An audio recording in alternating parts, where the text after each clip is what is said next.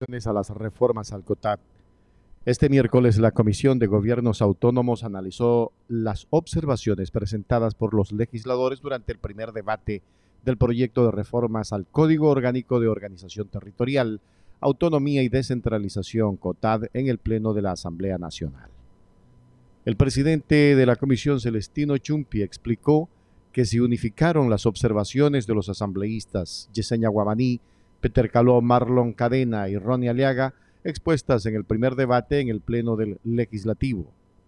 También revisó las observaciones al proyecto de ley reformatoria a varias leyes orgánicas para asegurar la asignación de recursos de los ingresos permanentes y no permanentes a los gobiernos autónomos descentralizados para la construcción del informe para segundo debate en el Pleno de la Asamblea.